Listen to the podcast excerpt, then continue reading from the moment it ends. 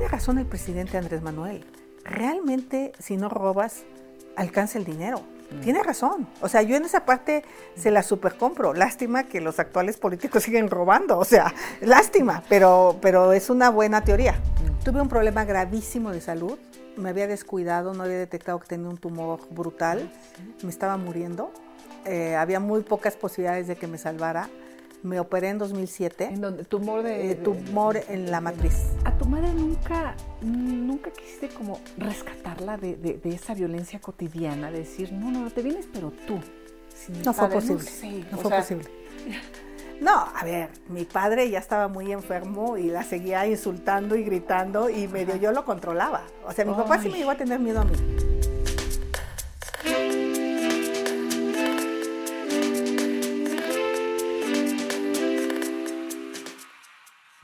Y estamos aquí en el cafecito, muy listas porque vamos a tener una plática, yo creo que muy sabrosa, pero muy fuerte, ¿eh? así como con las cosas, los puntos sobre las IES, porque así es ella, Xochitl Galvez.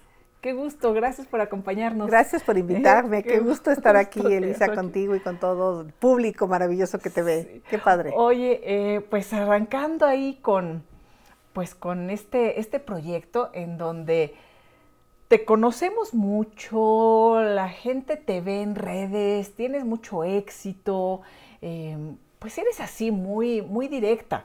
Yo no sé qué tanto conocen tu verdad, de tu vida, ¿no? Un poco más, pero bueno, de, eso, de eso se trata, conocer a las personas que están detrás de las figuras públicas. Tú sí pasas muy, muy natural, ¿no? Sí, sí, sí. Siempre me dieron hueva a los políticos acartonados, que no les entiendes nada.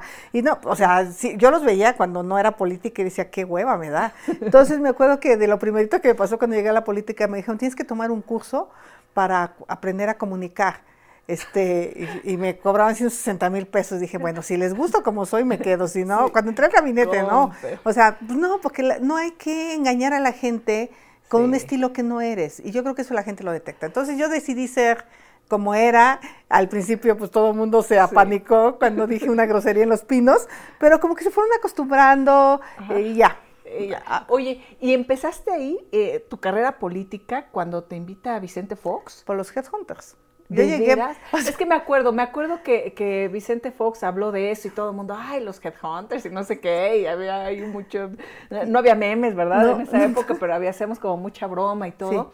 Sí. fue así? Yo, fui, yo llegué por Headhunter. Yo había sido reconocida en el World Economic Forum de Davos. Nunca una mujer mexicana había estado en la lista de los 100 líderes del futuro del mundo. Y la primera vez que una mexicana, y fui yo, nadie me conocía. Yo era una empresaria muy buena en temas de tecnología, tenía una fundación con niños indígenas. Y de repente, pues el Reforma me saca en su primera plana, Brilla Mexicana en Davos, y, dice, Fox que leyó y le llamó la atención mi perfil. Nace en una comunidad indígena, se vuelve ingeniera, lucha a favor de los derechos de los pueblos indígenas. Y me contactaron, y cuando me contactaron dije, no, la verdad es que no, yo a los políticos les tengo muy mala leche, no me interesa la política, y ya, pasó. Y luego ya me buscó el jefe de la oficina de la presidencia y me dijo, oye, a ver, el presidente... Eh, no, no, no era, no era Rubén. ¿Rubén? No, no. No, er, er, este... Ramón Muñoz. Ramón Muñoz. sí, me, buscó. Y ya me dijo, oye, Sochi, el, presidente tiene mucho interés en tu perfil. Y yo dije, Ramón, no pierdas su tiempo. y ahora se ríe de mí cuando, cuando me encuentra. Hasta que me habló Fox. O sea, como no aceptaba yo entrevistarme con nadie, este, porque no, yo decía, no, no, no, no. O sea, es que de verdad la política, desde mi visión, era muy negativa. O sea, yo de, en Hidalgo, casicazgo, pobreza, o sea, yo no tenía una buena imagen de los políticos. Entonces decir, yo meterme a la política para encuadrarme en eso, pues no quería. Pero bueno, ahorita, me, ahorita volvemos ahí, pero ¿hoy tienes una buena imagen de los políticos? No, en general no. Mm. O sea, Confirmaste. no, sí. O sea, en general creo que la corrupción es algo que ha penetrado la clase política, eh, la falta de capacidad. O sea, hay políticos que no les importa no saber de los temas y deja de eso. Puede haber llegado al Senado por la tómbola, pero que se pongan a estudiar. Porque reciben un salario y, ves a la alcaldesa de, Acapulco diciendo que la alimentación y el, calor y los carbohidratos la gente sale a matar, ¿no? O sea, dices, ¿de dónde salieron estos personajes? Entonces sí, sigo pensando que hay de todo, pero en su mayoría hay mucha corrupción, mucha incapacidad, mucha falta de congruencia. Y de empresarios, porque has estado en estos dos mundos. ¿Cómo ves? ¿También es una clase de Depende que, depende qué empresario. o, es, a ver, ok, hay mucha diferencia. Yo creo que la mayoría de los empresarios es gente que se ha chingado, emprendedora, trabajadora. Las pymes, Las pymes, empresas clase media, la gente, hijo, es que ser empresario, yo que soy ah. empresaria, pagar la nómina cada 15 mm, días, pagar los mm. impuestos, eh, te requiere mucho amor al país, sobre todo con lo que acaba de pasar y yo creo que hay grandes empresarios que ya nos hemos enterado que no pagan impuestos, que evaden, que siempre están con bufetes de abogados dándole la vuelta a la ley, que siempre se acomodan para estar cerca del poder. Los grandes, los grandes, grandes, concesionarios cercanos a y, y hay de todo, y los que le pagaban por outsourcing a los trabajadores y los mm. explotaban, los que evadían impuestos en Hacienda. Pero tú no puedes generalizar, como no generalizan los políticos, eh, que los empresarios sean corruptos. Hay empresarios corruptos, hay muchos políticos corruptos y toda esta corrupción se da porque los empresarios se arreglan con, los políticos. Entonces viene de los dos lados. Entonces creo que al país lo que le hace falta son elevar los estándares de ética y de castigar realmente la corrupción, venga de donde venga, trátese de quien se trate y acaba con impunidad. Y decides entonces si voy, no tengo esa buena imagen de los políticos, ¿no? Me dices, tampoco la sigues teniendo, pero, pero vas, a, vas a entrarle ahí. ¿Cómo, ¿Cómo fue ese paso por, por tus primeros años en la política, en el gabinete de Vicente Fox? Porque llegaste pues a lo grande. o sea, no tuviste así una carrera de, ya sabes. De entrenamiento. De entrenamiento. Yo creo que llegué con lo más importante. Llegué con una visión de la honradez brutal. O sea, a mí me educaron a que no te puedes volar un centavo. Llegué con un enorme amor y pasión por las comunidades indígenas. O sea, y entonces con eso pude eh, solventar mis incapacidades trayendo un equipo de gente realmente brillante. Mm. Todos mis colaboradores y colaboradoras los elegí por su capacidad. Mm. No conocía a nadie. Mm. No me traje a mi cuata de la universidad, a mi cuate de acá, no, a ver, quién es bueno para esto, quién es bueno acá. Ese equipo conservo a varios de ellos, gente realmente trabajadora, gente que no funcionó, le di las gracias, no tengo el, mm, compromiso. Mm. Entonces, esa etapa fue realmente importante porque además Fox como que pues, abrió la boca y dijo que tenía derecho de picaporte y que me iba a dar todo el apoyo. Entonces, cuando empezó a decir que no tengo dinero, dije, ah, presidente, no joda, pues usted me sacó de mi empresa, ahora me cumple, ¿no? Y me acuerdo que un día me pegó en la mesa y me dijo, no tengo dinero. Dije, mire, señor presidente, yo, no tengo nada que hacer en su gabinete. O me da dinero o me voy, porque para mí seguirle echando cuentos a la gente no es lo mío no tenías nada que perder. ¿no? O sea, o sea, qué buena experiencia, qué bueno que puedas apoyar, que puedas ayudar, pero tampoco pero no voy a estar aquí echando cuentos. pendiente de haber. ¿No? Y me dio dos mil millones ah. para el Fondo de Infraestructura. Y electrificamos a más de dos millones de personas, y hicimos carreteras, hicimos diez universidades interculturales bilingües. O sea, era una cosa realmente impactante electrificar la selva lacandona que tenía 30 años que no mm. Eh, mm. se electrificaba. Ahora que el presidente fue a la Tlapa Marquela y se quejó del estado de la carretera, tiene razón, nomás que alguien la abrió. Y mm. esa apertura de esa carretera me tocó a mí. Ah. Me tocó aperturar la Tlapa Metlatón, la Ruiz Zacatecas, eh, carreteras que estaban en un absoluto abandono. Entonces, mi mentalidad de ingeniera, de empresaria, de eficacia, de eficiencia, de no corrupción, tiene razón el presidente Andrés Manuel realmente si no robas, alcanza el dinero. Mm. Tiene razón. O sea, yo en esa parte se la supercompro. Lástima que los actuales políticos siguen robando. O sea, lástima, pero, pero es una buena teoría. Oye, Xochitl, ¿y cómo era eh, en corto el presidente Vicente Fox, eh, su esposa Marta Sagún? ¿Cómo la llevabas ahí con, con todo mundo? Bueno, yo no, no, te voy a decir lo que, lo que dicen otros eh, integrantes de gabinete y todo, pero creo que algunos tienen como cierta percepción de Fox y otra muy distinta de Marta Sagún. ¿Tú cómo la llevabas con ella? Mira, hay una enorme hipocresía. Mm. Muchos hablaban fatal de Marta y enfrente de ella, Martita. Puta, yo decía, hipócritas, ¿no? O sea, porque atrás te decían, no, que, que sabe qué, que la esposa del presidente. Yo no, yo era neta. O sea, yo un día le dije a Marta, ay, párale con tu carro de ser candidata a la presidencia, Martita, no chingues. Así, mm, mm, así, mm, claro, directo, de frente. Y mantenemos una buena amistad. No se sentía de que... Pues si se sentía era su problema, pero yo se lo decía. Pero yo creo que ella valoraba más que se lo dijera de frente a que hablar atrás de ella. Entonces mantuvimos una buena amistad este, y me acuerdo que me dijo, no, no soy yo, es Vicente. Pues dile al presidente que no, o sea, o sea, que no esté dando lata. Este, con el presidente siempre muy divertida. Yo creo que es una cosa interesante, porque hay quien cree que soy un desmadre. Y sí soy un desmadre, pero muy eficaz. O sea, te concentras en la chamba. soy muy trabajadora. ¿Eres workaholic? Eh, sí trabajo mucho. Eh, me gusta delegar, me gusta tener un buen equipo. Este, pero me gusta la eficacia. Mm. O sea, si yo digo que voy a presentar una denuncia mañana, pues este, Carmen no sabía ni de qué se trataba, pero... ¿Cómo le va Carmen? ¿Es muy estricta o sí, sí, sí? Intensa. Pero, pero lo sacamos. Eres intensa. Pero sacamos las cosas. Ah. Eh, eh, eh, Oye, pero ¿eres buena onda o, eres también de pronto te pasas? A ver, creo que, creo que en general soy buena onda, creo que en general, pero sí soy muy estricta. Pero sí, no soy pelada, no soy prepotente, no, no, no, creo que soy dura en el trabajo. Pero, ¿No te tienen miedo? Digo, es que eso luego es un termómetro de que, ay, bueno, creo que ahí luego creo que trabajadores, trabajadoras bien ojalá me, ojalá, me tuvieran miedo a los desgraciados, pero no. No, me tienen miedo. No, bueno, está bien, está bien, pero es bien estricta. Soy estricta, ¿sí? Oye, ¿y eh, te decepcionó eh, el gobierno de Vicente Fox? A mí no. A mí realmente me parece que el gobierno de Vicente fue un gobierno en donde tú tenías la capacidad de hacer lo que mm, quisieras. Mm.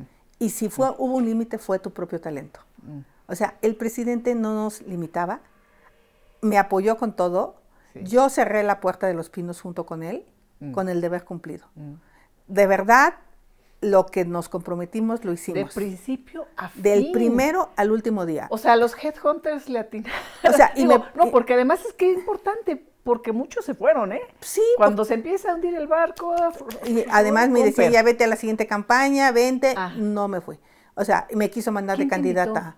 Ah, o sea, a gobernadora, por ejemplo, de Hidalgo en el, ah. en el 2005. Y le dije, no, no, porque no he acabado la carretera Tlapa-Marquelia. Mm. No, porque no he acabado de electrificar la selva Lacandona. No, mm. porque te queden hacer el puente de los Tepehuanes. O sea, yo sentía que tenía que hacer algo cerrar ciclos. Me mm. gusta mucho cerrar ciclos.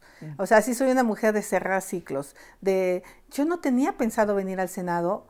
Eh, fue gracias a un buen trabajo que hice como delegada. Pero entonces yo me concentré a trabajar como delegada y hay quien acaba de llegar de delegada y ya está pensando en ser jefa de gobierno. todavía no llegan y ya quieren, ya no, ya están pensando. Y, mi, mi, teoría es que es al revés, que si haces bien las cosas, las cosas te llegan.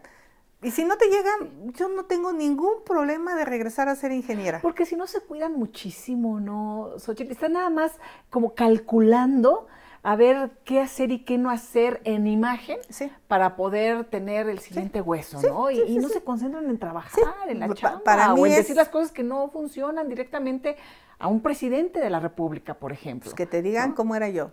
Un día me dijeron, oye, pero le caes muy mal al gabinete. Yo no vine a caerles bien, güey. O sea, me importa un sombrero. Yo vine a trabajar y Tamés no ha hecho las universidades y no ha nombrado el director del INALI y Josefina me tiene que apoyar en esto. O sea, hubo roces. Pero hasta la fecha me llevo bien con todos. ¿Sabes por qué? Porque sabían que no era por un tema de ego mío, no era por un tema personal, era porque yo quería que ah. saliera la chamba para los pueblos indígenas. Y que mi pleito, mira, te voy a contar una anécdota, no sé si le he contado, eh, este, con Ramón Martín Huerta, mm. este, que en paz descanse. Él mm. era el secretario de Gobernación, o subsecretario creo que en ese momento y tenía que ver con todas las partes de los presos. Y había dos indígenas rarámures que los habían apresado de manera indebida por mm. defender su tierra. Por cierto, después los mataron. con el tiempo, de Colorada de la Virgen, sí. Este, una historia durísima, pero los habían agarrado eh, de manera ilegal, logramos tener pruebas supervinientes, o sea, pruebas adicionales que demostraban su inocencia. Entonces le hablo a Ramón Martín por el teléfono rojo, le dije, perdón, Ramón, te vuelvo a dar late, me dijo, Xochitl, eres la única que me habla para liberar a gente pobre. Muchos me hablan para liberar a narcos. Así. O sea, narcos. a narcos. Yo me quedé así, es que sígueme hablando las veces que sean necesarias cuando se trata de gente como la que tú defiendes. Entonces te digo, como que al final mis compañeros sabían que era un tema neto. Era, o sea, yo realmente quería eh, resolver los problemas de los pueblos indígenas. ¿Con alguien de plano no te llevabas o le caías muy mal o te caía muy mal? Pues mira, yo creo que en general me llevaba bien con todos, porque a mí me valía madre si les caía mal. O sea, no me enteraba. O sea, yo no me enteraba. Yo, yo sí creo que le debía haber caído mal a varios. O sea, sí. Yo, yo, yo creo. o sea, pero, pero hoy me siguen buscando muchos, me siguen, porque se dieron cuenta que mi lucha era de de veras. ¿Y sigues viendo a Vicente Fox y a Marta Sagún? Los he visto un par de veces este, en su rancho. Una vez nos encontramos en el aeropuerto, nos escribimos. Yo tengo un buen recuerdo del presidente. O sea, sí lo recuerdo durmiendo en la Sierra Tarahumara, y si había dinero. Mira, este presidente dice que le importan los indígenas, pero ya le quitó el 40% del presupuesto. O sea, él a lo mm. mejor no lo decía tanto, pero mm. sí me apoyaba mm. muchísimo con recursos. No hay un gobernador que no me pueda decir de ese tiempo que no les mandábamos recursos, pero no hay uno solo que pueda decir que le pedí un peso. O sea, no hay manera. eh, después, en algún momento decides o piensas, me regreso a mi trabajo, no quiero saber nada más de la política, pero ¿continúas? ¿O, cómo se da el proceso de, seguir finalmente? Sé que tienes tu, oficina, sigues siendo empresaria, pero, pero hoy en día, pues la gente te conoce como política, ¿no? No como empresaria. yo regreso en 2006. Eh, le renuncio a Felipe Calderón porque le baja dos mil millones de pesos al presupuesto indígena. Yo no sabía si me iba a quedar o no, pero cuando me entero que va a haber un bajón al presupuesto, le escribo a. Juan Camilo y le digo que yo me voy y que a las seis de la tarde entrego, ¿no? Y pues se encabronaron. O sea, ellos me tenían que correr, no yo irme. no les diste el gusto. no les di el gusto. Y entonces me fui, eh, me regresé, me tomé unas vacaciones en diciembre. ¿Tenías tu oficina en dónde? En Lomas de Chapultepec, en Sierra Candela, está mi oficina de ingeniería. Y de no, pero, pero de presidencia. En presidencia. Eh, y en los pinos. porque yo me acuerdo que un día te entrevisté en un lugar, sí, era tu oficina que tenía así como una, una un ventanal así de arco. Sí, era en, la, era en los pinos, era ahí, que eran ahí. Sí, ahí era, sí, ahí en las caballerizas de los pinos. Sí, y ahí es en donde permaneciste y llegaste con tus chivas, guardaste cosas. Vámonos. Y a tu oficina. Le, hablé de esa oficina, me regresé a la empresa, volví a ser ingeniera. Mm. Tuve un problema gravísimo de salud. Me había descuidado, no había detectado que tenía un tumor brutal. Ah, me estaba muriendo. Eh, había muy pocas posibilidades de que me salvara. Me operé en 2007. ¿En donde ¿Tumor de, eh, Tumor en la matriz. Pesó tres kilos. ¿Tres? sí pero tenía, tocaba siete órganos, la posibilidad de que no me desangrara por las arterias que cruzaba, bueno, una locura. ¿No te habías dado cuenta de eso? No me había dado cuenta, por estar metida en el trabajo. Porque no paré un solo día, no falté un solo día, no, o sea, fue una cosa de una entrega absoluta al trabajo. Ese fue un gran error mío. ¿Y fue cuando renuncias que te das cuenta? No, no, no, ya había renunciado. Ah, ya, ya habías renunciado. Ya había renunciado y ahora sí me voy a hacer un check-up y descubro que tengo un tumor eh, me dan ocho meses de vida. No. Sí, sí, sí, me dicen, y le digo a mi marido, me voy a operar. Oye, pero 20% posibilidades, no me importa. No voy a esperar a que esto explote y a que me muera, pues vamos. Y la libré. La libré, eh, me recuperé. Y en 2010 decido competir como candidata a gobernadora de Hidalgo, pero ya no estando en el poder. Voy a hacer aquí una pausa porque lo que nos dices pues, es bien fuerte, porque tú en algún momento pensaste, pues sí, hasta aquí, se acabó.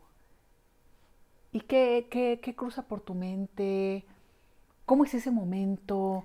¿Cómo lo compartes con tu familia? Bueno, mi marido se enteró primero que yo, el pobre estaba panicado, este, yo, yo tengo, soy de muy buen dormir y yo pensé que con la noticia esa noche no iba a dormir y dormí como bebé.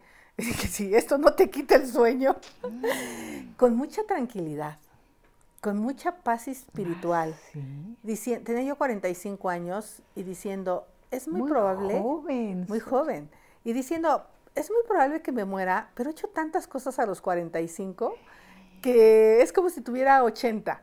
O sea, por eso digo que hay que llevar una doble vida. la vida es tan corta que hay que llevar una doble vida. Ahora, pero tus hijos estaban muy chiquitos. Muy chicos, o sea, hubiera sido muy duro, pero no lo vi con fatalismo. Ah. Nosotros desde que nacemos en nuestras comunidades indígenas, tenemos una relación con la muerte muy interesante. La muerte mm. camina de tu mano desde que naces. O sea, punto. Es parte de. Es parte de tu vida. Entonces, este... Digo, como debería ser, por, Nuestra celebración más importante es el Día de Muertos. O sea, ah. y hoy te lo puedo decir nuevamente, la verdad de lo que se trata es vivir la vida a plenitud y con intensidad. No, no, no, o sea, hay una película que a mí me inspira mucho y esto desde antes que supiera, eh, la Sociedad de los Poetas Muertos. Cuando el maestro le dice a los chavos, chúpenle el mm. tuétano a la vida. Entonces, así como te digo que trabajé los seis años, que recorrí la montaña, la sierra, la selva, y que, y que hoy me siguen recordando con afecto, con cariño, muchísimas comunidades, porque se electrificó, porque se iba agua potable, porque estuve ahí porque estaba pegada, estuve en los conflictos agrarios más duros, donde se habían matado miles de gentes, en la Sierra Sur de Oaxaca, bajé en un helicóptero cuando nadie quería bajar, en, en, la, Sierra Tepehuana, cuando se estaban matando los tepehuanos con los de Bernalejo, y la única que se animó del gabinete a entrar fui yo sola. Y había 50 indígenas que los iban a quemar vivos, a 50 giratarios. Ahí estuve. Eh, eh, entonces, de lo que se trata en la vida es de hacerlo siempre al tope, siempre en plenitud. Eso, eso fue lo que te dio así como decir... Son 45, pero bien intensos. Oye, ¿y eres católica? Sí. ¿Eso, eso o sea, ayuda o no necesariamente? Porque, bueno, no, muchas te veces ayuda. eso pensamos de, dices, bueno, si, si uno tiene es católico, sobre todo católico porque el país es eh, mayoritariamente católico, pero digo, en general, si tienes como una, una fuerte conciencia espiritual, digamos. Lo que te ayuda es tener una vida plena. Mm. Lo que te ayuda es tener una vida feliz. Mm. Y yo sí considero que he sido una, mujer enormemente mm. feliz.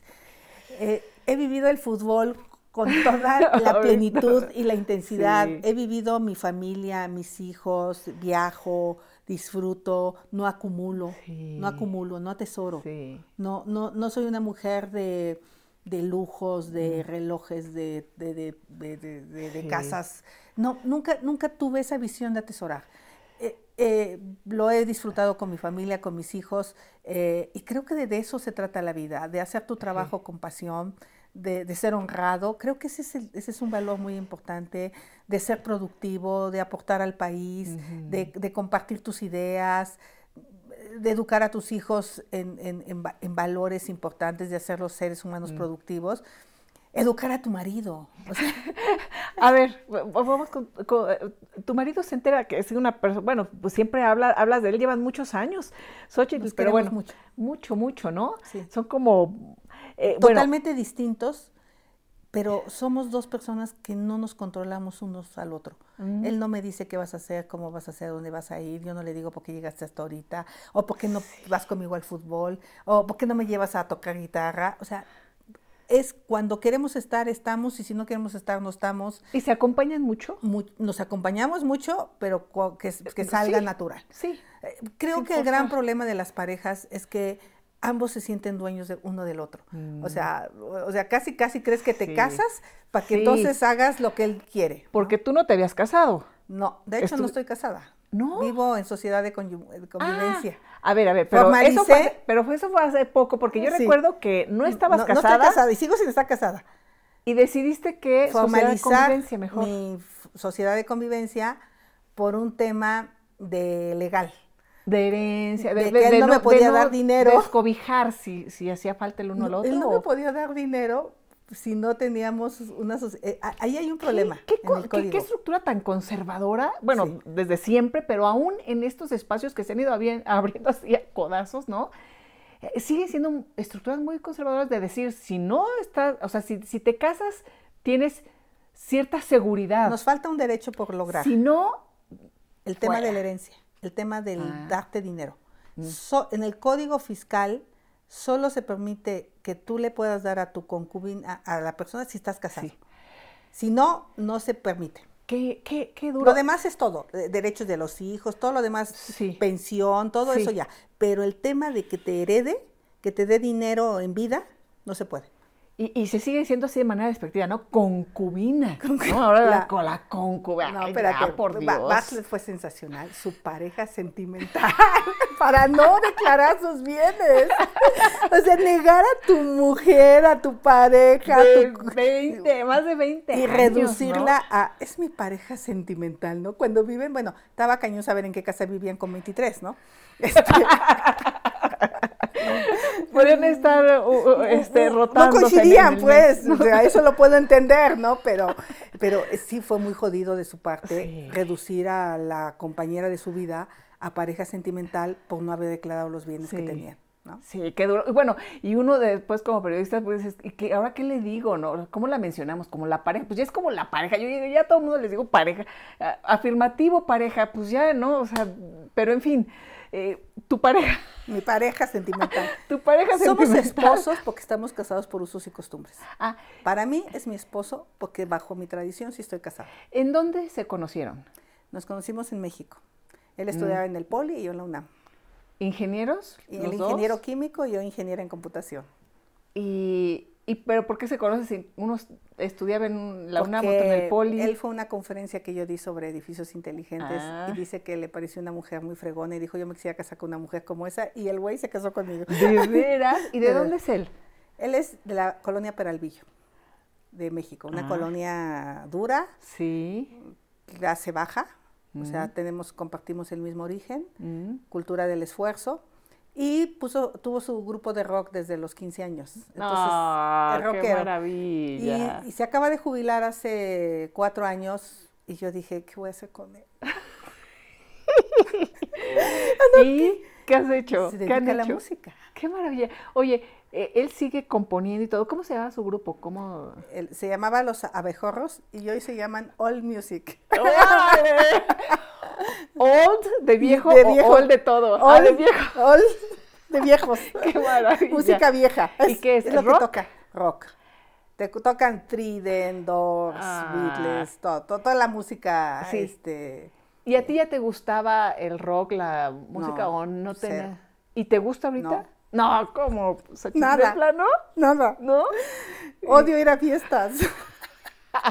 Entonces, cuando tenemos que ir a una, se los presto a todas mis amigas y felices porque sus maridos en general es que no bailan. No bailan. No, luego no bailan, entonces uno tiene que dar uno, uno para todos.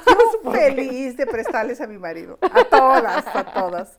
Aunque dicen que no hay que hablar bien del marido porque luego te lo baja, pero el mío sí es buena onda. Está bueno, pero como, como están en libertad. Sí, pero fíjate. Ha de decir de aquí soy, ¿no? También, pues qué padre. Mi hija baila muy bien con él, mi hija baila ah. muy bien. Este, pero pues no, él no me cuestiona, yo no le cuestiono. Yo, yo soy más nerd, más de estudiar, más, este, pues me la vivo leyendo, la verdad. Eh, cuando, cuando él sabe de este tema de, del tumor, ¿él te avisa o espera que un médico te diga? No, él no me avisa, me avisa el médico, él se entera toda la noche, me dice mi hija que lloró toda la noche, que llegó a la casa, le dijo a ella. ¿Cuántos hijos tienen? Dos. Dos, ¿verdad? Diana y Juan Pablo. Sí y que dice mi papá estuvo llorando toda la noche. Pero no les dijo a ellos tampoco. A ella sí. A ella. Porque ella era un poco más grande. Juan Pablo era muy pequeño. Entonces. ¿Qué edad tenían? Juan Pablo tenía como. ¿Cuánto es acá? Como 10 años, 8, 9 años. Sí, sí, sí, estaba muy chiquito. Muy chiquitín. Y Diana ya más grandecita. Y ya, pues, con la, cuando le vi la cara, dije, algo pasó. Y no, y lo que dijo el doctor es, la tuvimos que cerrar, hay un tumor, es muy grave, yo no lo puedo sacar, hay que ver un especialista. Y fui a cancerología, Mm. aunque me operé en privado, pero ahí había un par de médicos muy destacados.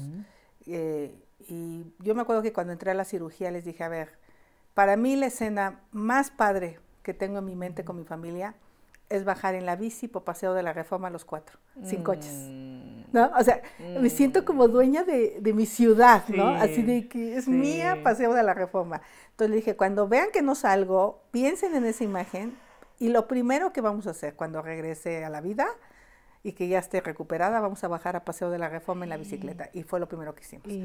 Sí. ¿Cuándo fue esa imagen, esa, esa primera imagen que tú tenías, de cuándo es? Esa, porque todos los domingos ah, nos íbamos a, andar en bici. ¿Al paseo ciclista o, Al paseo ciclista, los ah. domingos que lo cierran. Sí. Yo uso bicicleta diario. Mm. Pero sí me tengo que andar peleando con los coches en reforma. Sí. Este, Entonces, el poder tomar reforma es yo, quien no lo haya hecho, se lo recomiendo. En familia, y luego te vas a, desayunar al centro, pones ahí tu bici. Eh, es, algo muy padre. Y cuando, cuando despiertas, dicen salió todo bien, ¿no? Pero obviamente Faltaba son saber qué nivel. Ah, si ya había metástasis o no. Sí. Todo perfecto. ¿Cuánto tardaron en avisar? Eh, eh, ¿Cuánto tiempo pasó de la operación a que tú supiste que estaba bien? Que estabas bien. 15 días. Uf. ¿Sí? Pero yo sabía que iba a estar bien. ¿Sí? Sí, sí, yo sabía que iba a estar bien. ¿No estabas angustiadísima de, de, de, saber? No no, no, no, no, no, o sea... Cuando te dicen... Yo para mí ya estar viva y que hubieran podido sacar el tumor, digo, creo que echaron cuatro litros y medio de sangre. Fue una cosa tremenda y fueron, no sé si 12, 14 horas de cirugía. Mm. Pero pues ya, ya había salido. Cuando desperté dije, ya chingué. O sea, aquí estoy. ¿Despertaste y qué dijiste? Hasta, ¿Saliste de la anestesia? ¿Y quién estaba ahí? ¿Qué, La enfermera. Y me dijo, me dijo, señora, todo bien, salió todo bien, ¿no? Me dice, Ahorita viene el doctor, pero salió todo bien, ¿no? Sí, sí, estaba como regresando a la vida, ya me toqué y dije, o sea, estoy viva. y, no, y no sabes la maravilla de que la vida ah. te dé una segunda oportunidad. O sea, dices, qué mm. hueva tirar tu vida en estarte peleando. Mm. Las de Morena decir por qué le pega tanto al presidente, pues es otra cosa. No, no, O sea, cuando no te, estás peleando, ¿no? No, no, estoy defendiendo, yo estoy, yo, yo defiendo lo que creo, mis ideas. No te estás peleando, ¿no? Y eso también de me pelean, me, odian, no me quieren, ya, ¿no? Bueno, pues estás Yo estoy haciendo mi trabajo. Y, yo estoy convencida que esa reforma energética es dañina para los mexicanos porque tenemos que tener energía limpia y barata, punto. Mm. Estoy convencida. Y si el presidente quiere poner en la Constitución que para el 2035 el 100% de la energía será limpia, se lo firmo hoy. O sea, ah. eh, eh, eh, no, yo cuando digo es, la gente vive encabronada con la vida. Mm. Es horrible. La gente está encabronada porque de verdad no, no, no, no se dan cuenta, siempre están pensando en lo que no tienen, pero es muy mm. fácil decirlo cuando tienes tantas cosas, pero de verdad, cuando yo no tenía nada, mm. o sea, no había tele, no había internet, no había teléfono, no había ni juguetes, no. ¿Eras feliz? Te lo juro que sí. O sea, a lo mejor porque no tenía otra realidad. Sí. Pero acabo de estar en Glasgow, en Escocia, mm. y no salió el sol una semana. Y yo dije, ¿qué onda? Pobres. Sí. Pobres. Muy, es que obviamente la luz es color, ¿no? No, salió, llovía, llovía. Y me dijo una señora, así podemos estar dos meses. dije, puta, qué maravilla que vemos el sol, ve este día que hoy tenemos. Entonces, tenemos tantas cosas eh, que no son materiales y ahí también puedo compartir un poco la filosofía del presidente de decir, seamos más espirituales. Ahora, tampoco puedes condenar a que alguien quiera, o sea, yo estoy bien feliz de que mis hijos hayan ido a Diana a una universidad pública, pero Juan Pablo a una universidad privada. Yo estoy bien feliz que mis hijos hablen un perfecto inglés. Eh, estoy bien feliz que mis hijos tengan otro nivel de educación porque se los pude proporcionar. Este, pero no estoy atada a eso. Es que la, el tema es que podamos tener, eh, podamos elegir y decidamos por opción, no por condenación. Es yo quiero ir a estudiar mi maestría a la UNAM por opción, como yo lo hice, ¿no? No por condenación. Bueno, o estudiar en una escuela privada, pues muchos lo tuvimos que hacer con becas a lo largo de toda la vida, ¿no? Porque no hay de otra, ¿no? Que se valga lo que sea, pero que no te condene, que no te, no te o, el discurso de que somos muy individualistas. ¿Cómo, cómo ves este, este discurso de, de, de un poco de, de, no tener? Tú decías, hay que, hay que disfrutar lo que tenemos y demás pero también a veces eh, eh, hay cierto discurso que es muy, eh, muy jugoso para el poder, muy jugoso para el poderoso, de, de tú quédate donde estás, confórmate, ¿no? Los que, los que están aspirando son como malos, ¿no? No, no, yo sé. a la gente, a ver, lo mejor que me pudo haber pasado a mí es salirme de Tepatepec. O sea, con todo respeto lo digo, en una vida de violencia. en una vida de abuso, en una vida de pobreza. O sea, a lo mejor en ese momento yo era feliz porque no tenía otro punto de mm. comparación. Pero claro que lo mejor que nos puede pasar a miles de mujeres es tener independencia económica. O sea, qué mala onda, y, y, aquí voy a hablar de algo, o sea, pobre de mi madre, que nunca pudo dejar de vivir esas golpizas, mm. porque no tenía la, autosuficiencia económica. ¿Golpizas, golpizas? Ah, no, golpizas. ¿Golpizas? Golpizas. Golpizas horribles. O sea, violentas. ¿Tu madre vive? No, murió. ¿Cómo se llamaba? Berta. Como tú. Como yo, sí. Este, no, una cosa, bueno, golpizas a nosotros, los niños. Eh, golpizas brutales, o sea... Eh, eh, ¿Tu padre? Sí, claro. A, nosotros, a mi madre, alcoholismo, mm. o sea, dices, claro que voy a aspirar, y yo mi único sueño era irme de ahí. o sea, yo, yo, yo, no quería quedarme el resto. Y me lo dijo mi madre tú no te puedes ir de aquí, aquí nacimos y aquí nos tenemos. Me dijo, aquí nacimos y aquí nos tenemos que morir. Y yo volteé y le dije, mamá, te vas a morir tú aquí, pero yo no me voy a morir aquí. Yo no me voy a casar con un hombre como este. Yo no voy a vivir en pobreza el resto de mi vida. Y eso fue lo que me llevó a venir a Iztapalapa, a un cuarto de azotea. Ahí arranqué. ¿A eh, qué edad? A los 16 años. 16, todavía eras menor de edad. ¿Tu madre todavía vivía? mi madre vivía, mi padre vivía, y yo dije, ahí muere. ¿Tus hermanos, tus hermanas? Allá estaban todos. ¿Cuántos son? Éramos siete y vivimos cinco. Allá ah. te mueres de una diarrea. O sea, la verdad. O sea, era, era, eran tiempos ah. duros en el Valle del Mezquital. Pero lo que te quiero decir es, claro que tenemos derecho a mm. aspirar a dejar de tener una vida de violencia. Y las mujeres que me estén viendo, yo les diría, no se conformen a vivir con un inmoral que las maltrata psicológicamente o que las maltrata físicamente y que las acaba matando. A ver, cuando yo llego... miedo, o sea, entiendo, entiendo, porque... Eh, pues eh, ¿Tú crees que yo no eh, tuve miedo de llegar a la central camionera y no conocer a nadie? Y, llegar a trabajar de telefonista y vivir en Iztapalapa y llegar a las 11 de la noche de la universidad con todos los riesgos del mundo, claro que nos da miedo. Pero claro que... O, el miedo de que, de que las mate el agresor, ¿no? O, o la que generalmente es, pues son las, es la pareja. Pero es que si se queda las va a matar. El padre, la...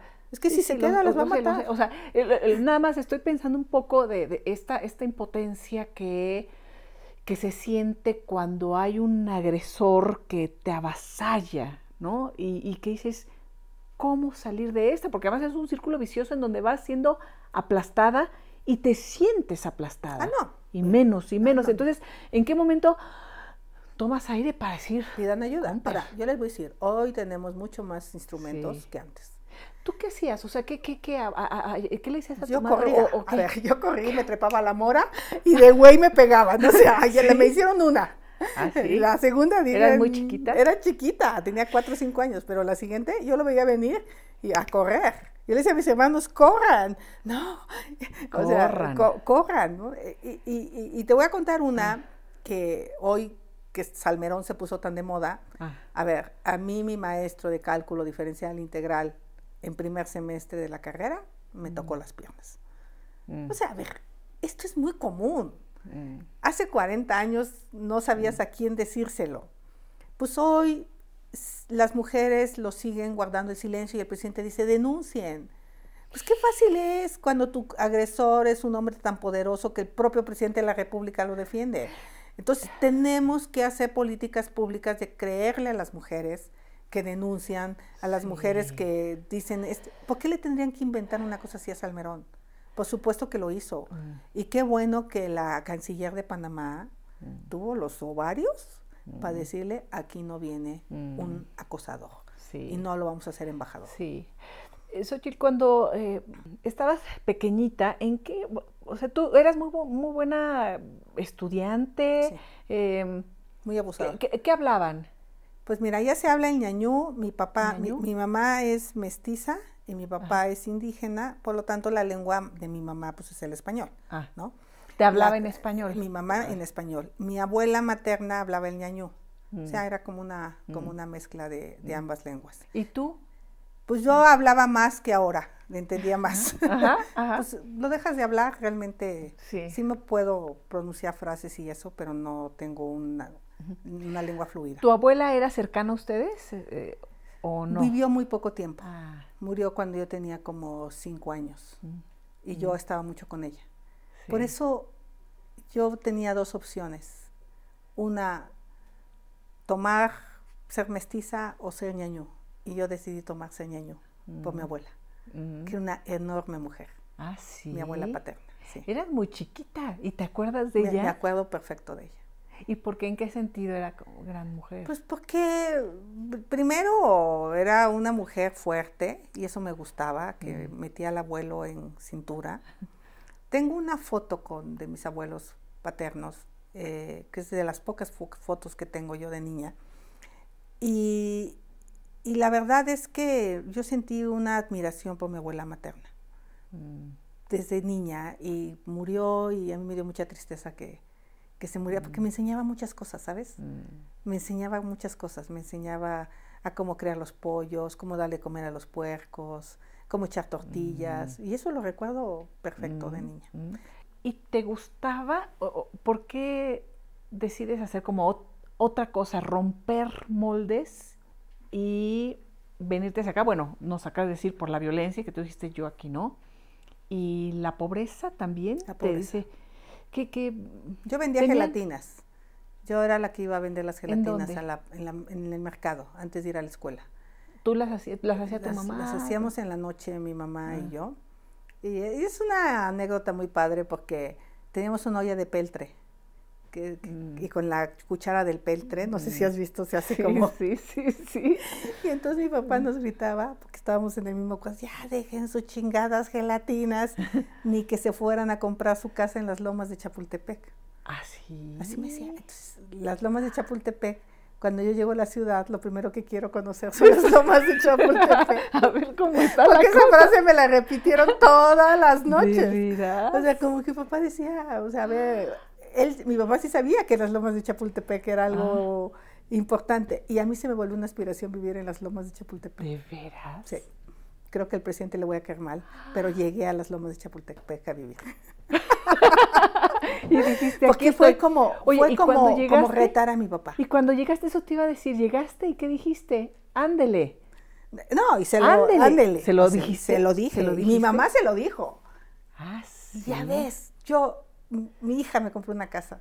O sea, fue como, fue como. ¿Tú llegaste a comprarle a tu mamá? O sea, tu, madre vivió en las lomas de Chapultepec, sí, claro.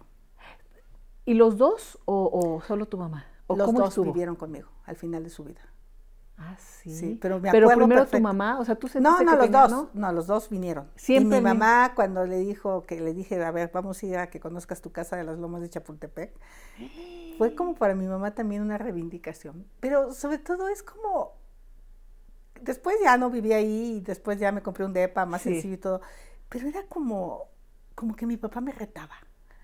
Como mm. que él, él decía, o sea, como que los papás se encargan de quitarle a los hijos sus aspiraciones. ¿No? Tú, no vas a poder hacer eso, ¿no? O sea, y cuando ya me vengo y estudio ingeniera y me vuelvo una mm. extraordinaria ingeniera y ando por todo el mundo y creo mi propia empresa de tecnología y me hago empresaria del año, o sea, como que era, y después ya pongo una fundación para ayudar a niños indígenas, que me parece mucho más interesante emplear el dinero en eso. O sea, yo realmente me dije, qué hueva dedicar mi talento a hacer dinero. Sí. O sea, así me lo planteé. Sí. En 95. Y decido crear la Fundación Por Venir. Mm, mm. Y llegué a tener a 100 mil niños indígenas en un programa de nutrición. Oye, Xochitl, ¿y a tu madre nunca, nunca quisiste como rescatarla de, esa violencia cotidiana? De decir, no, no, no te vienes, pero tú. Sin mi padre, no sé. No fue posible. No, a ver, mi padre ya estaba muy enfermo y la seguía insultando y gritando y medio yo lo controlaba. O sea, mi papá sí me iba a tener miedo a mí. Ah. Yo creo que mi papá, ah. este... Llegó un momento en que dijo... pues esta manda, ¿no? esta manda. sí, sí, se acabó el, el, el, el, macho alfa. Eh, eh, sí, y sí hubo ah. reglas del juego en la casa que hicieron que mi madre tuviera una mejor calidad de vida. Mm. Y creo que su calidad de vida empieza cuando a mí me empieza a ir bien. Mm. Y me empezó a ir muy bien rápido. Al tercer semestre de la, de la carrera, yo ya era analista programadora en el INEGI mm. y de ganar dos mil pesos empecé a ganar 45 mil pesos. Este juego. y entonces le mandaba lana a mi mamá. Ah. le compraba despensa, este... ¿Le, ayudaste allá en su casa? Eh, ¿Mejoraron su casa allá? Mejoramos nuestra casa allá. ¿Seguían viviendo en no, Nunca habíamos vivido en casa, siempre habíamos vivido arrimados. y ah, cuando a mi hermana y a mí, a las dos, nos empieza a ir bien, les ah. compramos casa a mis papás. Sí, fuimos las mujeres. sí. Eh, ¿Con quién vivían? ¿Con familiares? Pues familiares, cuartos rentados, con el abuelo. ¿Pero en el mismo pueblo siempre? En, en diferentes lugares del pueblo. sí, del pueblo. Del pueblo. ¿Y ahí mismo compran sus casas? Se muere mi abuelo y se reparte la herencia y le compramos a tíos que ya no mm. vivían en el pueblo. Y entonces mm. nos quedamos con un tramo de la mm. casa donde ya por lo menos, hasta la fecha la tengo yo para mí, ah. esa casa. Y todo el TEPA se pregunta por qué no me he hecho una casa de tres pisos, este, con vidrios y con... Sí, sí, sí, así de... Es suficiente para mí la casa del ah. abuelo, es suficiente. ¿Y con tu padre, eh, él vive? Murió, antes que mi madre, sí. Ah, antes. ¿Saldaste ahí algo de, este sentimiento que tenías mm. con él? Es muy complicado lo que voy a decir. A ver. Yo tuve que resolver no querer a mi papá. Deciste, o sea, dijiste, ¿para qué me hago? No lo quiero. Y yo creo que eso con mis hermanos eh, es difícil. Pero ¿cómo vas a querer a un hombre que te golpea, pero que sobre todo golpea a tu madre? O sea, acabé respetándolo, acabé haciendo las paces con él. Perdonándolo. Yo creo que nunca lo, nunca lo odié, siempre lo respeté, pero no sentía ese amor como el que sentía por mi madre.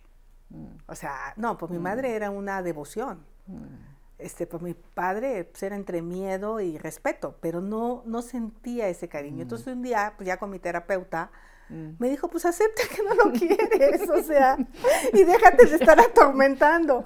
Pues sí, pues sí, mm. es cierto, o mm. sea, y los padres tienen que saber que pues hay hijos que no los quieren y que no tenemos la obligación de quererlos porque son nuestros padres. Si son padres mala onda, pues se van a cosechar mala onda, ¿no? Entonces, pues, ya. Y, con tu madre... Em, no, fue una simbiosis así. Ah, ella y tú. Más que con ¿Tus hermanos, tu hermana? mi madre y yo fuimos... ¿Uña y mugre? O sea, de, de, de, seres humanos que se querían... Yo creo nunca haberme peleado con mi madre, mm, ni haber discutido. O sea, era una cosa de cariño, de amor. O sea, y me acuerdo que cuando yo decido dejar de trabajar para concursar por una beca, tengo que renunciar porque duraba tres meses el, el concurso de la beca en la UNAM y le escribo a mi mamá que pues no, no voy a tener ni para comer. ¿Cómo se las ingeniaba para mandarme 200 pesos en un giro? No sé. Ah. Pero me, llegaban que era como lo mínimo para comer. Mm. Ya cuando me dan la beca, pues ya me pueden, mm. ya empiezo otra vez a tener dinero. Pero hubo tres meses en que mis compañeros me tenían que invitar a una torta en la escuela. O sea, hubo una etapa en que realmente eh, ¿Sabes lo que es el hambre? O sea, sí, viviste de niña y en esta etapa, o, en qué momento? De niña, pues yo me acuerdo que con mi hermano nos, junta, nos encontrábamos en la cocina calentando una tortilla, poniéndole azúcar, ¿no? Porque era tan poquita la comida y necesitábamos de, algo de comer, estábamos muy flacos, muy muy flacos, ¿eh? ¿Con tu hermano? Con mi hermano, que, además me llevo súper bien con él. ¿Tú eres qué? ¿Qué, lugar? Yo soy la cuarta de siete. Y entonces, cuando llego aquí en esa etapa, mi mejor amiga, que mm, sigo conservando la amistad con ella, este, Piedad, eh, no, tenía yo trabajo, ¿no? Y ella eh, tampoco tenía trabajo, tampoco sus papás le mandaban dinero. Entonces nos poníamos, ella tenía más éxito que yo, tengo que asegurar, en los teléfonos a pedir 20 centavos. ¿En los qué? Teléfonos públicos. Ah, y le decía a la gente, me regala un 20 para hablar por teléfono. Era un 20 de cobre así. Sí, sí, de, Y se le echaba el teléfono. Sí, de ya me cayó el 20. Pues en una hora, dos horas juntábamos dos pesos y la señora de la casa de asistencia nos vendía un bolillo con frijoles y un café. Y esa era nuestra cena.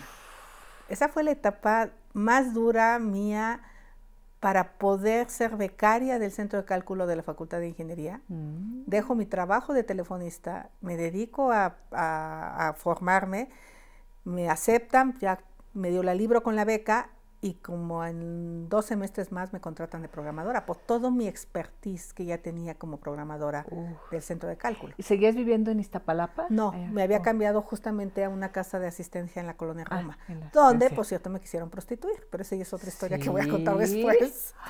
Bueno, nada más hay un previo, nada más. Pues porque había trata, eh, había trata. Pues o sea, es que de verdad es una cosa terrible. ¿Quién llegó? O sea, del casero. no, pues había una tipa ahí que tenía trata con prostitución y nos llevó disque a bailar y pues no era baile, era prostitución. Eh, y nos quiso amedrentar de que teníamos que aceptar acostarnos con unos tipos horribles. y mi amiga y yo. ¿Estaban ahí en el baile? En el, eh, o sea, en, era, eh, era en el hotel diplomático, había un bar ahí. Mm. Y este, y yo tenía ya 17, mi amiga tenía como 19. Sí. Este, ya guapísima, guapísima, sigue siendo muy guapa. Y este, y pues ya, yo ahí me salió lo, lo cabrona, porque yo siempre soy una mujer entrona, fuerte. fuerte. Y entonces ya cuando nos dijo, oye, este, o, o, le entran, o la chingada, que quién sabe qué, le dije, a ver, nos sigues presionando y llamo a la policía. Este, bueno, no, no, ya. Y ya estaban ahí los tipos. Ahí, sentados, nosotros fuimos al baño a pelear con ella en el baño. Y le dijimos, danos para el taxi, era la una de la mañana. Este, no. Y, ahí venimos mi amiga y yo caminando. Qué miedo, ¿no? Porque, híjole. Pero, pero nos, salimos, o sea, logramos ¿Con escaparnos. Con piedad, nos escapamos del lugar, ¿no?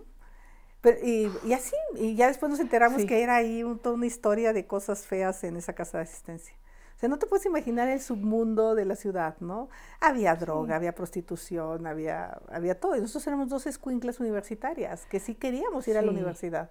Sí. Por ejemplo, mi amiga aprendió a fumar, yo nunca, yo le dije, no ah. aprendas. Ah, hasta la fecha no fumo. Ah.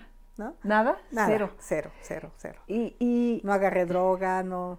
O sea, soy bien liberal, pero no, no, nunca me he fumado un cigarrito de marihuana todavía. Oye, y siendo tan liberal, ¿por qué el PAN? Digo, o, sea, es que, ¿no? Pues es un, es un partido mucho más eh, tradicional, conservador. Hay que, educarlos. Porque te gustan los retos. ahí sirvo más, ahí hago equilibrio. Fue muy chistoso, ¿por qué llegué con Fox? ah, o sea, por eso, o sea, fue ahí, porque, o sea, ahí te me tocó acomodé, estar. Me acomodé con ellos. Ah. Y después... ¿Y te aceptaron? Me aceptaron, nunca me han impuesto una visión de que tienes que votar así. Ah. Este, yo se los dije claramente, a ver, yo estoy a favor de la interrupción legal del embarazo, yo estoy a favor de que se legalice la marihuana, ¿no? Obviamente con ciertas reglas, o sea, que no se fume en la calle, que en, parques se respete ciertos códigos de conducta, en fin, como todo. Eh, eh, o sea, e, e, eres más afín al pensamiento, por ejemplo, perredista. Sí. ¿No? De hecho, yo fui o socialdemócrata, ¿no? Yo fui militante de la Liga Obrera Trotskista en la UNAM. Ah, sí. Yo vengo de la izquierda. Pero no sabes cómo vi a todos corromperse. Entonces yo así como También dices, A ver, ah. un gobierno de derecha supuestamente envió los acuerdos a Andrés Larrainzar al Congreso. Mm. Un gobierno aparentemente de derecha creó un fondo de infraestructura que un gobierno de izquierda desaparece. Mm. AMLO desapareció el fondo de infraestructura para los pueblos indígenas. Mm. Un gobierno de derecha, Vicente Fox, se crea el Instituto de las Lenguas Indígenas y ahora AMLO lo quiere desaparecer. Entonces, pues mejor hagamos cosas correctas, eh, eh, salvo la Ciudad de México de derechos. Yo, ¿cuál fue la diferencia de Michoacán o de Zacatecas? No, no hay una diferencia entre los gobiernos de izquierda y del PRI. Ahora, si has votado cosas distintas. Sentido, cosas distintas al, PAN, ¿no? Eh, ¿Estás en el PAN? ¿Eres...? Eh, no. no. o sea, has estado más bien en las bancadas del PAN y todo, pero incluso hace poco te ibas a pasar ahí al PRD para que juntaran como grupo parlamentario, ¿no? Sí, Tú dijiste, pues bueno. Yo no tengo problema. O sea, yo, yo tengo un pensamiento claro. O si estuviera ¿Quieres que eres una mujer eh, progresista? Sí, por ejemplo, estuviera en Morena, los estuviera convenciendo de las energías limpias. Mm. Porque eso no va a cambiar por estar en Morena. O sea, digo, no estoy en Morena, pero haría mi esfuerzo de, decirles, oigan, un partido de izquierda no le puede apostar al combustóleo. Mm. O sea, ¿en qué mundo estamos? ¿no? Mm. Entonces, sí, está, está un poco al revés el mundo. lo del tema del feminismo. A ver, yo no he estado tanto en el movimiento feminista, no sé si porque no, no me educaron tan para servir al marido, mm. este, pero no, pero no, lo, hice, no lo hice. Entonces, eh, no traigo esa bandera, pero siempre he hecho políticas públicas en favor de las mujeres. Sí. Siempre he hecho cosas por las mujeres, he hecho, pero no traigo así, soy feminista, ¿no? No, no. No, o sea, no, no, no, eres activista feminista, Sino, sino hay alguien que te ve y tú dices, tú eres feminista. Sí, ¿no? por, lo que, por lo que has hecho, por, lo que, has votado, por lo que has defendido. Y por ejemplo, con tu marido dices, me educaron para servir al marido. ¿Lo serviste? ¿Lo sirve? Lo, o sea, o, no. Se le intentó. o sea, pero a ver. O sea, él sí estaba como muy en, el tema de tradicional, en esa lógica, y se topó con pared. No, pero con barda, diría yo. o sea, ah. pero yo fui educada para eso. O sea, yo fui educada para servir al marido, fui educada, o sea, e, es más, cuando mi marido se ponía a lavar trastes en el pueblo, todas mis primas llevaban a sus maridos porque era un acontecimiento, decían, el marido de Xochitl lava trastes, pero iban porque no lo podían creer. No podían creer que mi marido lavara trastes. Y, en mi casa pues, no se discutió mucho, simplemente los dos aportábamos, los dos hacíamos. Eh, mm. Sí hubo momentos de tensión donde tuvimos que meter orden, lo confieso. Tuvimos, o sea, tuve. bueno, es que, o sea, los dos trabajaban, los dos Sí, pero sí intentó decirme que dejara de trabajar, ¿no? Ah, sí. dije, ay, cabrón, ¿dónde me conociste? En la universidad, pues no chingues, o sea, no me plantees una cosa de ese tamaño, ¿Y con los hijos? Ah, bien. Los o sea, sí, los, pero los cuidados también fueron compartidos. no, pues, pues, entró al gabinete y él se tiene que hacer súper cargo de los hijos, ¿no? Y con, lo hace con un amor y una devoción tremenda. Sí, sí, no, bien. Y feliz, ¿no? Porque es, es, que, es que, ¿no? También, señoras, déjenlos hacer cosas, porque luego pues ustedes les quitan la... ¿no? El, el, hecho de poder cada quien hacer lo que mejor le sale, le guste, le... ¿no? Me pues voy a morir de vieja con él. No, qué hueva ahorita conocer a otro güey que le apesten las patas que. No, no. Ya me, ya me, o sea, no, ya, otra panza, a estas alturas, no. Y yo ahí todo colgado, no, ya, muere.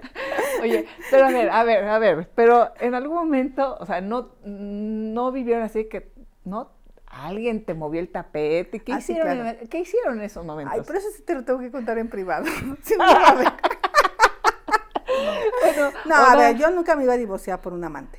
Sí. No. ni de un lado ni del otro. Ni del, yo creo que ningún lado. Yo fui más discreta.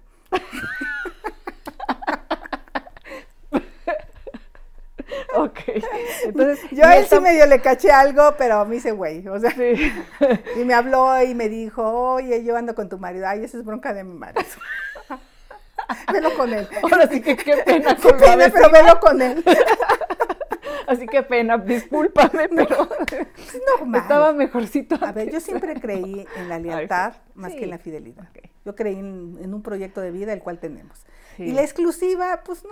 ¿Y él, y él se fue acostumbrando a lo mismo? A lo mismo. ¿O, o creen lo mismo? O sea, pues digo, es que yo digo que la fidelidad se llama discreción. De verdad. bueno, o, si el código es decir todo, pues que se diga todo abiertamente, hoy, A ver, hoy me gusta mucho que los jóvenes son mucho más abiertos. Sí, Nos o tocó una generación. El tema es, estas son las cartas, esto es lo que me gusta, esto es lo que hago en este momento de mi vida, porque también las cosas cambian dependiendo de en qué momento de la vida estás, lo que quieres, lo que buscas. Pero en este momento, esto soy, y en, y en una de esas, el otro también, en esto soy, ah, coincidimos, bien, bien, ¿no? o no coincidimos, también se puede. Pero yo creo que también un poco el estar casados hay que querer estar casados. Mm. Cuando tú ya no quieres estar casado, vas a buscar cualquier pretexto para irte. Digo, salvo que sea una vida violenta, una cosa así. Pero mira, yo creo que sí tenemos la capacidad de ir sobrellevando temas. Eh, yo creo que mi marido es fácil, yo soy fácil y al final sabemos que tenemos un proyecto en común que son los hijos. Entonces, si eres capaz de renunciar a algunas cosas que dirías en otro momento, no te las hubiera aguantado. Sí. ¿No? Pero bueno, sí. creo que las puedes superar en un bien mayor, que mm, es mm. la familia. Obviamente nunca me ha golpeado, obviamente no es borracho, obviamente no es un talegón. No, no eh, buscaste el esquema no. parecido al padre. o sea, estabas como muy consciente que eso no querías. O sea, yo no, yo no hubiera podido ser Carolina Adams, con todo respeto. o sea, que, que, eh, tener una casa no, mantener un güey, o sea, no hubiera podido. No, eso sí no. Todo lo que quieras, pero no. oye, y, eh, pero te ha ido mejor a ti. Económicamente. Económicamente, eres una mujer muy exitosa. Mucho mejor, sí. Pero tampoco es un, un problema en casa. Se fueron también. No, no, no pues se habla de dinero. Él aporta lo que puede aportar y, Cada es valioso. Y, es valioso y, es, valioso lo que él aporta. Sí, sí, muy valioso. Y es tan valioso como lo mío. Entonces tú dices, yo ya con él me quedo. sí, sí, sí, sí, sí. ¿No? Sí, sí, ya. Ya. No, ya. Además que además después de la menopausia sí se te bajan las hormonas, neta. O sea, ya. ¿Y, ¿Y, eso es bueno o malo? Ah, es bueno. Eso te, tapa de tu vida. Eso te tranquilizas. Imagínate que todo el día estuvieras con las hormonas hasta arriba, ¿no? hay que pausarse también. Sí, sí. Y a estas alturas del partido dices aquí nos quedamos. Sí, y, y, tener una buena compañía de viejos, ¿no? Sí, sí. sí. Está padre. Oye, Xochitl, y hablando de a estas alturas del partido, platicábamos ahorita, nos acordábamos de algunos de los partidos de fútbol. de fútbol. Yo recuerdo aquella imagen de una, de una forma de hacer televisión que irrumpió aquí en, nuestro país, en donde yo estaba ahí y a mí me sigue fascinando y sigo agradeciendo haber estado en ese lugar en ese momento, que fue CNI Canal 40. Y me acuerdo tanto que pues empezaron a llegar los políticos a entrevistas, no se usaba que llegaran ahí a los, a los estudios, ¿no? y que y además los iban grabando desde que llegaban, ¿no? Todos los compañeros y todo. Y había un partido del Cruz Azul Boca Juniors. ¿Te acuerdas? Ahí en el piso 41 del World Trade Center y estabas ahí. Y falló un penalti y le dije, grité, pendejo, pendejo, pendejo.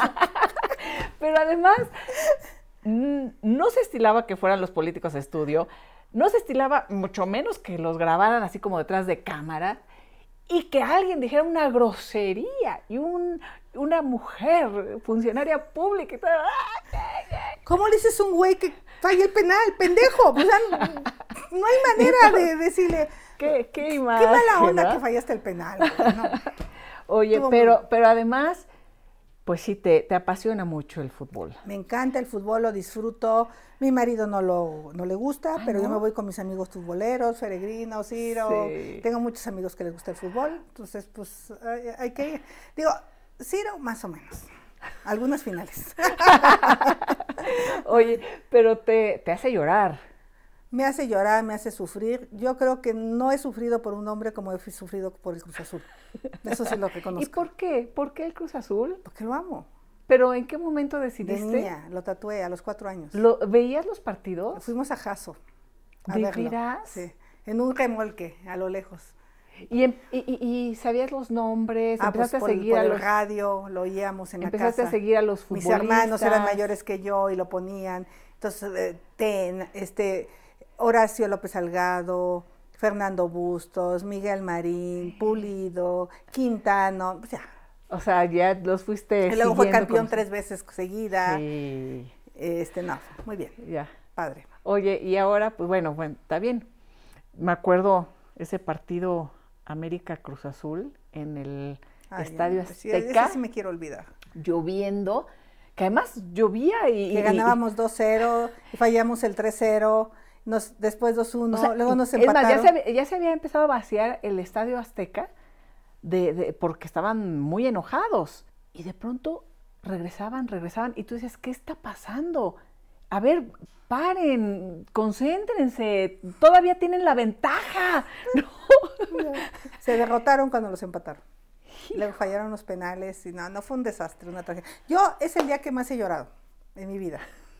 Pero te escondiste. No, ah, no, es que yo dije, estos cabrones no me van a ver llorar, no, o sea, de güey, o sea, me salí del estadio y pues todo en la salida, porque además llovía, entonces mis lágrimas con la lluvia se disimulaban. Ya me fui, habíamos dejado el coche hasta como periférico y pues ya entre la mojada y la llorada, pero ya cuando llegaron ustedes yo estaba bastante bien.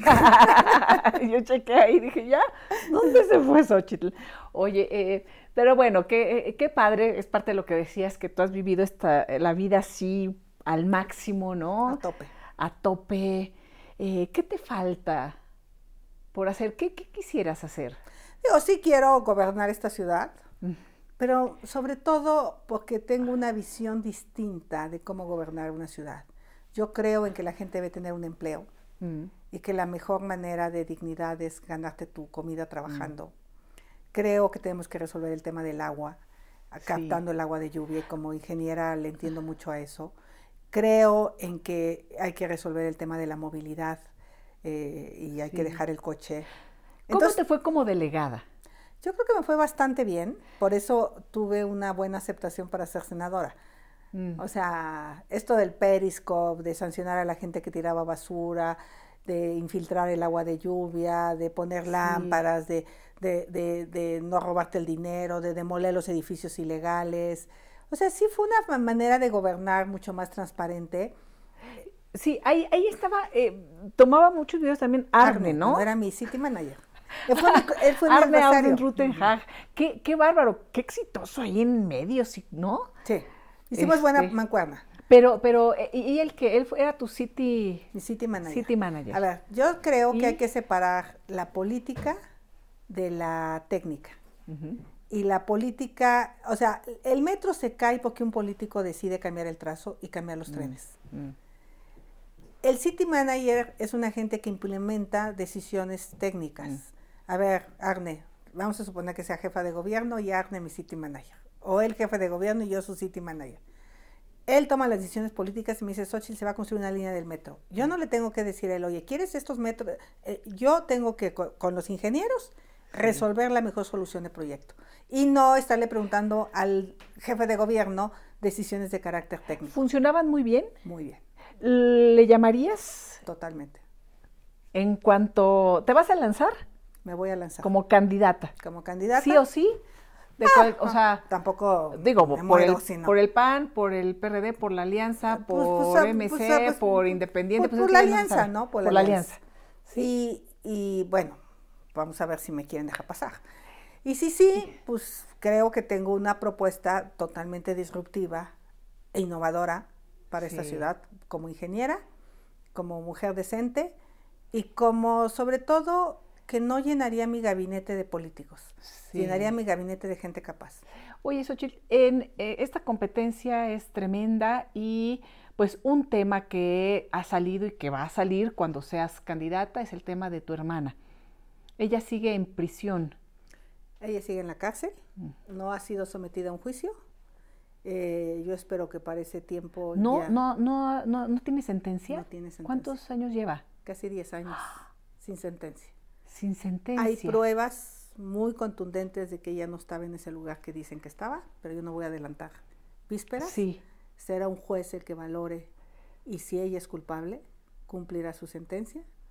Y si es inocente, pues qué lástima que haya estado tantos años. Diez años. Diez años de cárcel. Sin sentencia. No, ha habido impunidad, no he hecho tráfico de influencias, ella ha estado ahí, la he acompañado, la visito cada 15 días, me hice cargo de sus hijas, eh, me apena su situación, pero yo en lo personal no tengo nada que ver con esta historia. Si ella hizo algo, pues ya ha pagado con creces lo que ella ha hecho. Tendría derecho a una segunda oportunidad para cuanto salga. Eh, eh, su pareja, su novio, su esposo, no sé quién, ¿él, está, ¿él tiene sentencia? Tampoco. Nada. Nada. Nada. Ah. El, sistema penal es una cosa tremenda. Pero decirte finalmente que yo puedo mirar a la gente a los ojos, mm. no soy culpable de nada, o sea, yo más que ella es mi hermana, yo no soy su mamá ni era una menor de edad. Y también habría que analizar qué tanto tuvo que ver en su mente toda esta vida de violencia que, que vivimos, ¿no? Mm. O sea, porque mm. acabó casada con un güey, este, sí. ¿por qué acabó ahí? Son de las cosas que tú decías. ¿Era su, esposo? Era su pareja. Su pareja, o sea, estuvo con... Pero ¿por qué estar ahí? Alguna vez ya la había golpeado con una pistola. Ah, este, sí, violento. muy violento. Entonces, pero esa es otra historia. Yo, en lo personal, no me afecta, porque qué responsabilidad puedo tener yo, ¿no? En temas de política y empresaria, ¿estás libre de cualquier conflicto de interés? Tendría que declarar mi conflicto de interés si tengo una mm. empresa. Mm. Este, en su, llegado el momento, eh, esa empresa eh, por ejemplo, si tengo que relación con gente que se dedica al tema inmobiliario, el presidente Trump era empresario y tenía, este, tomaba decisiones como presidente. ¿Qué tiene que hacer? Pues quien da los permisos eh, pues tiene que ser alguien totalmente imparcial, ¿no? Sí. O sea, creo que el problema del conflicto de interés es no declararlo. Sí. Y hacer negocios al amparo. Sí, hay que transparentar y que no haya ningún delito. te voy a subir 10 Que no se cometa ningún delito. no alguien que fue mi cliente. Claro. Ah, güey, pues ¿cómo? No, claro. si hoy 8, 8. Claro. Y como delegada yo los conocía y sabía que era una cabrona. Y les demolí a gente que conocía. Mm. O sea, no tengo problemas con el conflicto de interés de aplicar la ley porque la norma es muy clara. Ahora, ¿no tienes muchos enemigos? ¿O no? Pues yo espero que no. Amenazas, porque luego hay muchos intereses en todo esto del... No, no, no, nada. No, no, Tengo mm. adversarios políticos, pero adversarios no creo que políticos. ¿Y miedos? Nada.